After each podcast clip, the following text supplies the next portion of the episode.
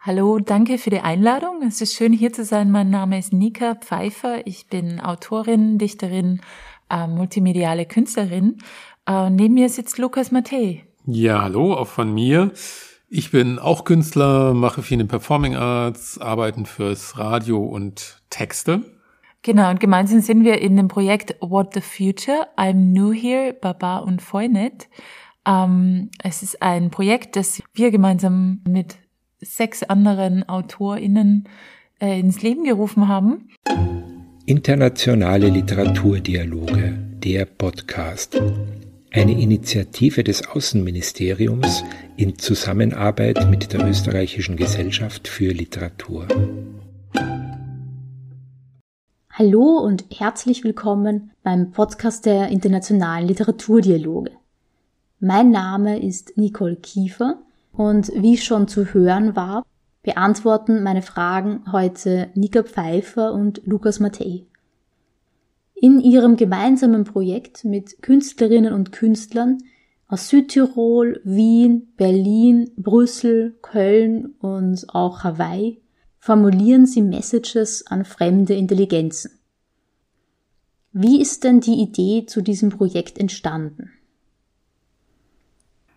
Ähm, die Idee zu dem Projekt, da kann man wahrscheinlich sehr lange ausholen. Ähm, ich war vor einigen Jahren im Vorstand der österreichisch-südpazifischen Gesellschaft und habe mich damals sehr viel mit Mikronesien und Hawaii und Dichter und Dichterinnen aus der Gegend beschäftigt.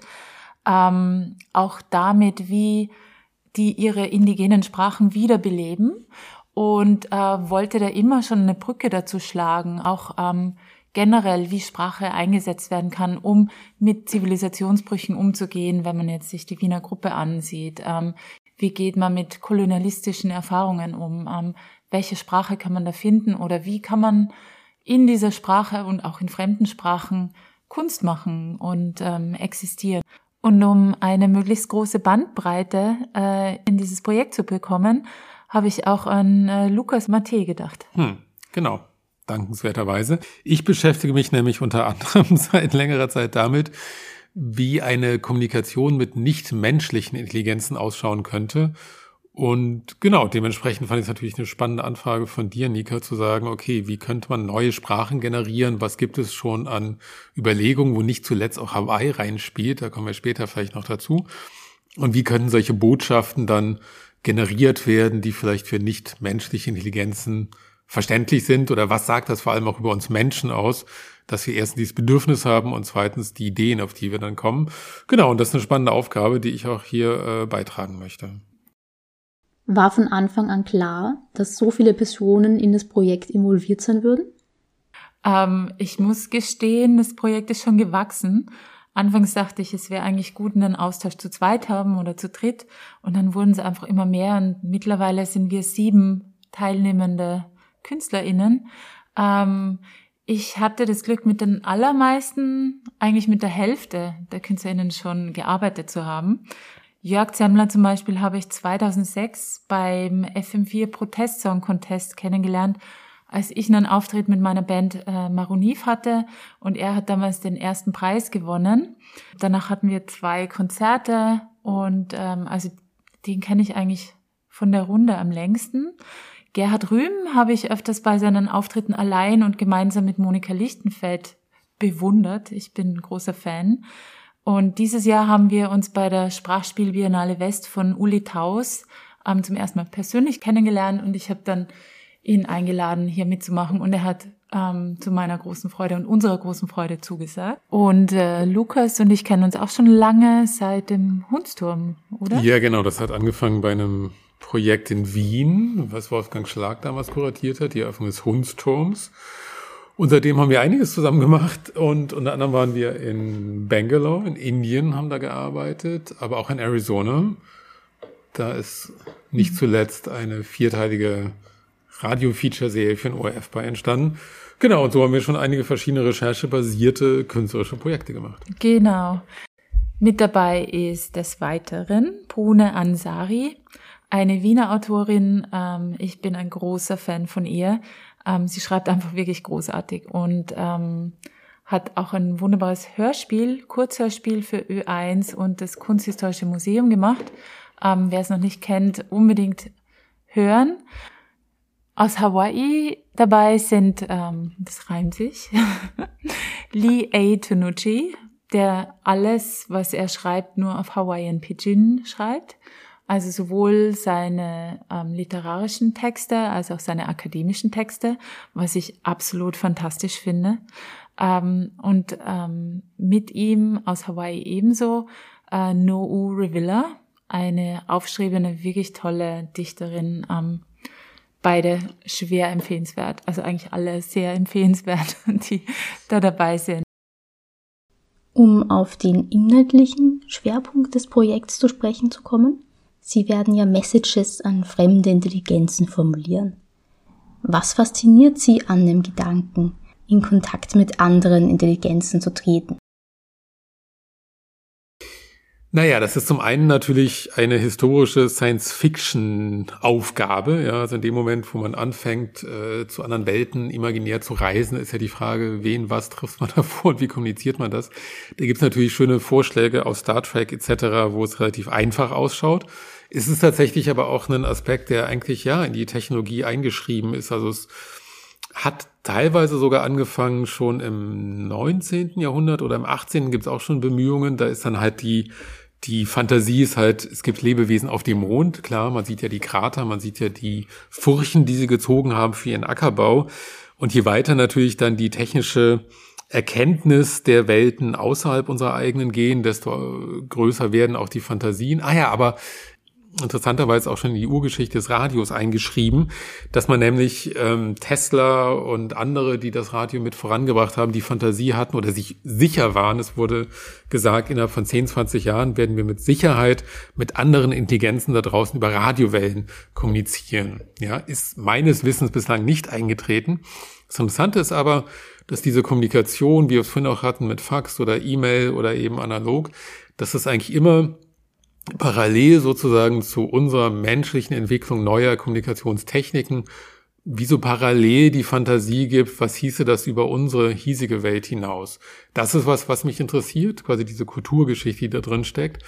Und gleichzeitig natürlich der Witz daran, dass wir letztlich immer zu sehr menschlichen Lösungen kommen. Ja, also wir können natürlich immer nur uns Lösungen und Kommunikationsweisen vorstellen, die sehr viel über unsere menschliche Art zu kommunizieren erzählen, angefangen von Augen, Ohren, Mund aber auch der Art, was ist ein Satz, was ist eine Aussage, was ist überhaupt eine Message. Ich finde, eine schöne popkulturelle Version davon ist der Film Arrival, was ja eigentlich, finde ich, eine linguistische Abhandlung im Gewand eines Sci-Fi-Films ist, überraschenderweise, wo es ja darum geht, inwiefern halt andere Sprachlichkeit, auch andere Zeitwahrnehmungen und so weiter ermöglichen würde und auch andere Fragen von, von, von Konflikt und Zusammenleben etc. Hm. Super. War jetzt ein bisschen lang. Ist okay. Kann man kürzen. Ja, die Frage ist ja auch, was ist mit anderen Intelligenzen gemeint? Äh, sind es jetzt irgendwie nur ähm, die sogenannten Aliens oder kann es auch ähm, der Bodenseeaal sein, der irgendwie in Stereo riechen kann oder ja. Genau. Eben, also man kommt ja dann sofort zu der Frage, was wir als intelligent definieren. Ne? Also hm. und wie wir uns überhaupt vorstellen könnten, wie eine Intelligenz aussehen würde, was eine Intelligenz umfassen würde die nicht unsere ist. Und das ist ja das eigentlich das Spannende ist ja, finde ich, eigentlich, das immer auf die hiesige Welt zurück zu projizieren, mhm. wo wir eigentlich von sehr vielen Intelligenzen umgeben sind, die wir erst langsam überhaupt respektieren, mhm. erkennen, überhaupt wahrnehmen vielleicht mhm. im menschlichen, im, im organischen, nichtmenschlichen Bereich. Und auch im menschlichen. Also es war, kam auch mit Gerhard Rühm zur Sprache. Ähm, du, du meintest es auch mal, wenn, wenn man jetzt keinen, wenn man sowohl blind als auch gehörlos ist, dann hat man diesen Tastsinn. Wie kann man Kunstwerke oder wie kann man Sprache für Tastsinn entwickeln? Ähm, das fand ich auch eine spannende Frage. Also auch jetzt mit ähm, was auch immer gearteten Einschränkungen, wie kann man mit denen umgehen? Ähm, innerplanetarisch, interplanetarisch. Es geht letztlich um Fantasien, glaube ich, die dann relevant sind für unser menschliches Zusammenleben und auch unsere Horizonte eröffnen, was denn Sprache alles sein könnte. Genau. Außer der kommunikativen, funktionalen, die auch unser zwischenmenschliches Zusammenleben mhm. häufig beschränkt. Ja. Bleiben wir beim Thema Sprache. Sprache finden, Sprache erfinden. Was macht für Sie den Reiz aus, sich damit zu beschäftigen? Hm. Ja, da gibt's ganz, ganz viele Facetten. Also runtergebrochen, ganz allgemein kann man es vielleicht auf die Frage bringen, ähm, wie kommt etwas Neues in die Welt? Oder eigentlich geht's um die permanente Transformation. Ähm, es geht darum, wie kann man mit schlimmen Ereignissen umgehen? Wie kann man Neues in die Welt bringen, das bisher noch nicht da war? ähm, beziehungsweise in geänderter Form. Was bei Sprachspiel, um wieder zurück zur Literatur zu kommen, ähm, da finde ich einfach den Humor extrem wichtig, der in ganz vielen Arbeiten der Surrealisten, der Dadaisten der Wiener Gruppe drin steckt. Ähm, hm.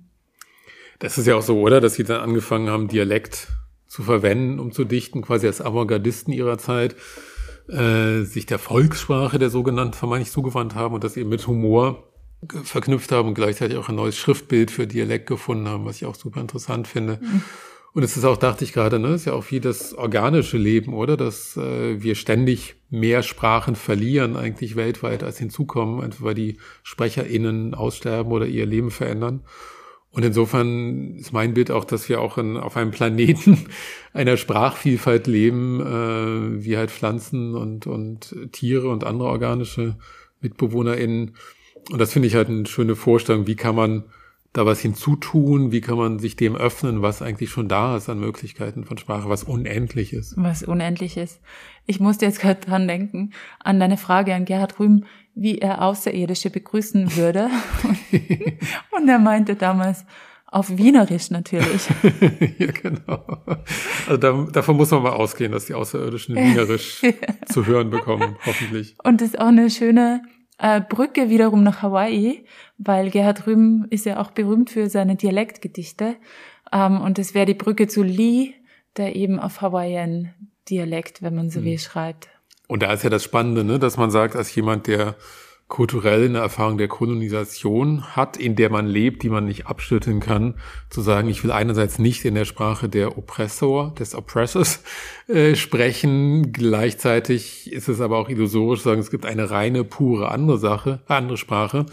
Und wo finde ich das Pitchen gerade ein interessantes Tool ist, das von dem scheinbar geringeren oder minderwertigen hochzuheben und zu sagen, nein, genau das ist meine literarische und bei ihm ja auch akademische Sprache, ne, was ja spannend ist genau diese, diesen Bastard sozusagen äh, stark zu machen als neue Form des Sprechens. Stimmt, es wäre auch nochmal toll, eine Dissertation auf Wienerisch zu schreiben. genau. Ja, und H.C. Artmann und Gerhard Rühm, die hatten ja auch, also Rühm meinte das auch, dass das damals einen gewaltigen Wirbel geschlagen hat, als die Dialektgedichte herauskamen, weil das sehr nicht appropriate war, um es mal nett zu sagen. Ging auch um Scheißen und Brunzen, weil ich das verstanden habe unter anderem, aber gut. Ja. In welchem Stadium befindet sich das Projekt gerade und wie gestaltet sich die Zusammenarbeit mit den Projektpartnerinnen und Partnern bisher? Im Moment sind wir ganz am Anfang, aber vielleicht noch nicht ganz am Anfang, weil Lukas und ich waren vergangene Woche in Köln und haben Gerhard Rüben interviewt. Mhm. Genau, am Vorabend des Beginns des Kölner Karnevals haben wir Gerd Rühm in seiner wunderschönen Altbauwohnung besuchen dürfen, was wirklich ein Ereignis, ein Erlebnis war, den Grand Seigneur der Wiener Gruppe zu Hause besuchen zu dürfen. Insofern mhm. war es mit Herrn Rühm ist es vielleicht etwas analoger, kann man sagen, als mit den anderen Beteiligten. Was mm. aber auch den Charme des Projekts ausmacht. Ja. Ähm, also genau. Pune hat mir schon geschrieben, sie findet es großartig, dass äh, Gerhard Rühm analog dabei ist. Und das ist auch eine tolle Aufgabe für uns, wie, oder nicht eine Aufgabe, ist eigentlich. Ja, ich denke, wir werden gucken, welche Art von Flaschenpost wir uns aus Köln angeln können, wie wir dann digitalisieren, nach Hawaii schicken und von dort aus wieder zurück. Also wir gucken halt, dass wir ja, diesen Ringelpitz, äh, den künstlerischen, dann auch dementsprechend die Kommunikation gestalten. Eben da nicht alle auf derselben, auf dieselbe Art und Weise kommunizieren, was super ist, weil es ja auch Bestandteil des Themas ist. Vielleicht, vielleicht noch kurze Erklärung. Ähm, Gerhard Rühm äh, hat kein E-Mail, verwendet keine E-Mail und hat auch kein Handy. Und ich finde es einfach ganz, ganz toll in Zeiten wie diesen anders kommunizieren, also eine andere Form der Kommunikation hm. wiederzufinden oder neu zu entdecken. Ich habe auch schon überlegt, ob ich mein altes Faxgerät nochmal aus dem Schrank hole, aber vielleicht finden wir noch andere Möglichkeiten. Genau. Die Stenorette. Die Stenorette, nicht mhm. zu vergessen. Mhm. Genau. Wie dialogisch ist das Projekt denn angelegt? Gibt es eine konkrete Aufgabenstellung? Beziehungsweise was soll alles an Input und an Output entstehen? Also gedacht ist ähm, das Ganze als wirklich als ein Dialog. Ähm, insofern, dass wir uns treffen auf Zoom über E-Mail und ähm, auch gemeinsam Fragen und Themen entwickeln, die uns äh, interessieren, die wir spannend finden.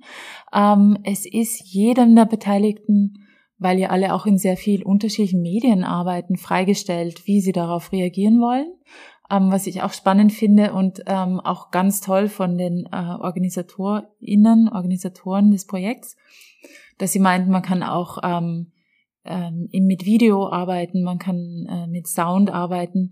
Vorgabe war eigentlich nur, dass es eben einen Text gibt, der diese Video- oder Soundarbeit beschreibt, aber es wird dennoch, glaube ich, weil sehr viele Literaten, Literatinnen dabei sind, ähm, sehr viel auch literarischen Text geben, in welcher Form auch immer. Hm. Egal ob Messages an Aliens oder ähm, an uns alle. Ja. Aber ich finde auch das Schöne ist die Freiheit, dass Message natürlich ein sehr weiter Begriff ist, also im Sinne als eine, ja, eine Geste, oder? Also eine hm. kommunikative Geste oder eine Geste, die einlädt, vielleicht auch erstmal die Sprache der des anderen zu verstehen oder sich der zu nähern. Also es gar nicht darum gehen muss, dass man sich auf einer vermeintlichen Verständlichkeit vortrifft, sondern dass man sagt, es ist ein Outreach oder ich mache eben eine Geste zu dir hin oder zu wem anders. Und das ist genau, glaube ich, auch Teil dessen, was wir uns performativ vorstellen, auch auf die Distanz, dass halt die Beteiligten untereinander, also nicht nur über eine zentrale Instanz, sondern untereinander auch in Kontakt kommen und sich gegenseitig, ja, sowas wie Challenges, Scores, Messages schicken, darauf reagieren, also dass wie so ein ja, auch wie so ein Kadaver XQ-Situation äh, vielleicht entstehen kann, aus der dann neue Bilder kreiert werden. Das heißt, dass nicht einfach jede, jeder ihren eigenen Beitrag abliefert und das dann zentral redigiert wird, sondern dass es schon ein, ja, eine Art Staffel-Ringel-Spiel gibt, vielleicht untereinander. So einen zirkulären Austausch. Es bleibt spannend. ja, auf, jeden Fall. Das klingt, als hätten Sie schon Erfahrung mit solchen internationalen Projekten. Ähm, ja, ich hatte die Freude und das große Glück, schon mal Teil eines internationalen Literaturdialogprojekts gewesen zu sein. Das war vergangenes Jahr mit Thomas Ballhausen. Der hatte ein Projekt zu Literature and Artificial Intelligence ähm, in, mit ägyptischen KollegInnen und österreichischen Kolleginnen. Ähm, da ging sehr viel über Online und Zoom. Und dann haben ich, hab, hast du wahrscheinlich auch ganz viele internationale andere Projekte schon mhm. gemacht. Genau, also für mich, äh, klar, meine Arbeiten sind häufig kollaborativ mit KünstlerInnen äh, von anderen Gewerken, anderen Backgrounds, viel im deutschsprachigen Raum, aber auch äh, international, Europa, Asien, Afrika, USA inzwischen. Und der Unterschied ist vielleicht hier, dass ich sonst gewohnt bin, dass man sich tatsächlich live trifft in einem Raum oder irgendwo in der Stadt äh, gemeinsam Projekte entwickelt und Prozesse entwickelt. Und das ist vielleicht der Unterschied hier, dass wir natürlich aufgrund auch der Distanzen und wo wir alle uns äh, aufhalten zurzeit, man viel mehr online machen wird. Aber ich bin gespannt und wir gucken ja auch, ne, also wie wir quasi performative Anteile auch in diese Remote Collaboration reinbringen können. Mhm. Da habe ich ähm, vor zwei Jahren im American Arts Incubator schon Erfahrungen sammeln können. Das klappte damals eigentlich wunderbar. Ähm, geleitet hat das Rasheen Fahande. Und äh, ich denke mal, wir werden da auch ähnlich tolle Erfahrungen machen auf andere Art. Und ich bin gespannt, was sich daraus vielleicht noch ergibt an weiteren Projekten.